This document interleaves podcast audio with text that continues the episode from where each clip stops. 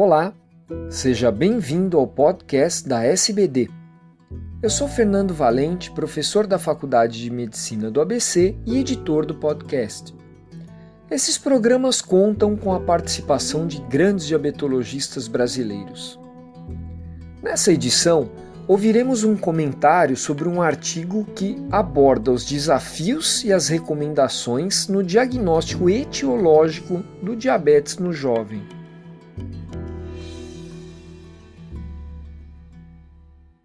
Olá, eu sou Mônica Gabay, do Centro de Diabetes da Unifesp, e trago para vocês um comentário bastante interessante que saiu agora em abril no Lancet Diabetes Endocrinology de 2016, de Shazam Ahmed e Paolo Posilli, uh, sobre as dificuldades no diagnóstico do diabetes no jovem. Uh, apesar de a maioria das crianças e adolescentes com diabetes apresentarem o famoso diabetes tipo 1 autoimune, com o crescimento da obesidade, nós temos mais agora pacientes com diabetes tipo 2 e com o avanço também na pesquisa molecular genética, nós estamos também diagnosticando o paciente com MOD. Então é importante saber quais são as ferramentas disponíveis para facilitar o diagnóstico nessa faixa etária. Sintomas como poliúria, polidipsia e perda de peso são comuns em todas essas patologias e, por exemplo, a cetona, a cetose ou a cetoacidose diabética, que é um sintoma clássico do diabetes tipo 1, tem sido descrito em 10% das crianças com diabetes tipo 2. Apesar da maioria das crianças com diabetes tipo 2 apresentarem sobrepeso ou obesidade, mais de um quarto de crianças com diabetes tipo 1 também apresentam problema de peso. Portanto, o peso por si só e a queixa de poliúria, polidipsia e perda de peso não seriam sintomas suficientes para fazer diagnóstico diferencial. Além disso, a gente tem percebido um número crescente de crianças com diagnóstico de diabetes tipo 1 e tipo 2, isso é, crianças obesas com sinais de resistência insulínica e positividade para os altos anticorpos da célula beta. Estudos interessantes têm demonstrado um grupo de diabetes tipo 2 na infância e na adolescência caracterizado pela presença de apenas o anticorpo anti-IA2 positivo. Este grupo de pacientes apresenta o IMC aumentado, uma cintura abdominal aumentada e concentrações elevadas de ácido úrico.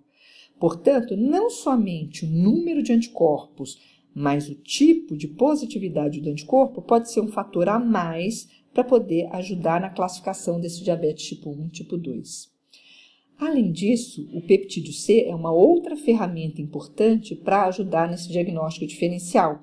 Apesar da maioria das crianças com diabetes tipo 1 apresentarem baixos níveis de peptídeo C, você também pode encontrar baixos níveis de peptídeo C no diabetes tipo 2 logo no início, devido à glicotoxicidade glicotoxicidade sobre a célula beta. Mas na medida em que você inicia insulina e melhora o quadro clínico do paciente, no diabetes tipo 2, esse peptídeo C vai aumentar.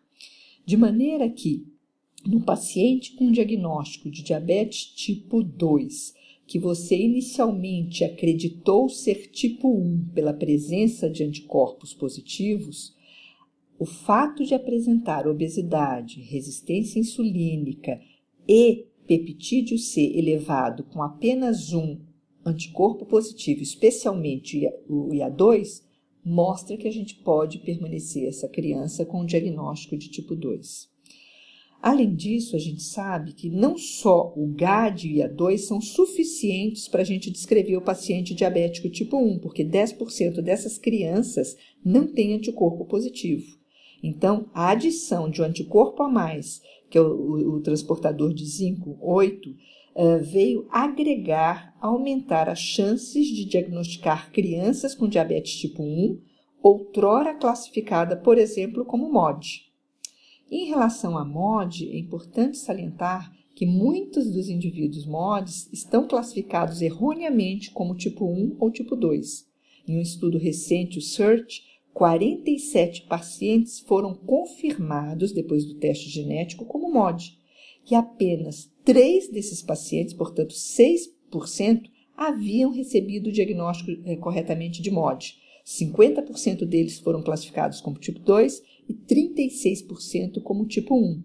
E mais importante do que isso é que muitos estavam tratando com insulina, inclusive aqueles de modo 2 que não requerem nenhum tipo de tratamento especial. E a gente sabe que aquele é, diagnóstico clássico, aquele critério diagnóstico clássico de MOD, que é uma história familiar de três gerações, um diagnóstico menor de 25 anos, não é mais suficiente para discriminar esses pacientes. Hoje em dia a gente dispõe de uma outra ferramenta, que é aquela calculadora de probabilidade de MOD, que você pode agregar mais uh, fatores para diagnóstico diferencial.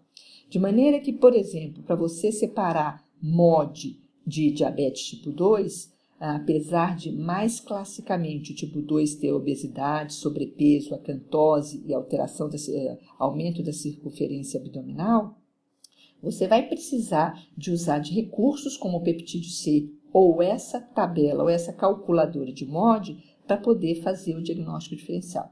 E por que, que tudo isso é importante, gente? É importante porque o diagnóstico precoce de diabetes tipo 2 na infância é fundamental para um screening precoce para doença micro e macrovascular. Porque, por exemplo, no caso do diabetes tipo 1, esse screening só se inicia na adolescência ou após 3 a, 4, 3 a 5 anos de doença. Então, IMOD, por outro lado, o tratamento efetivo é a sulfonilureia. Então, o comentário todo desses autores é ressaltando que a proposta deles seria que pudesse, em primeiro lugar, na criança se realizar anticorpos como gold standard.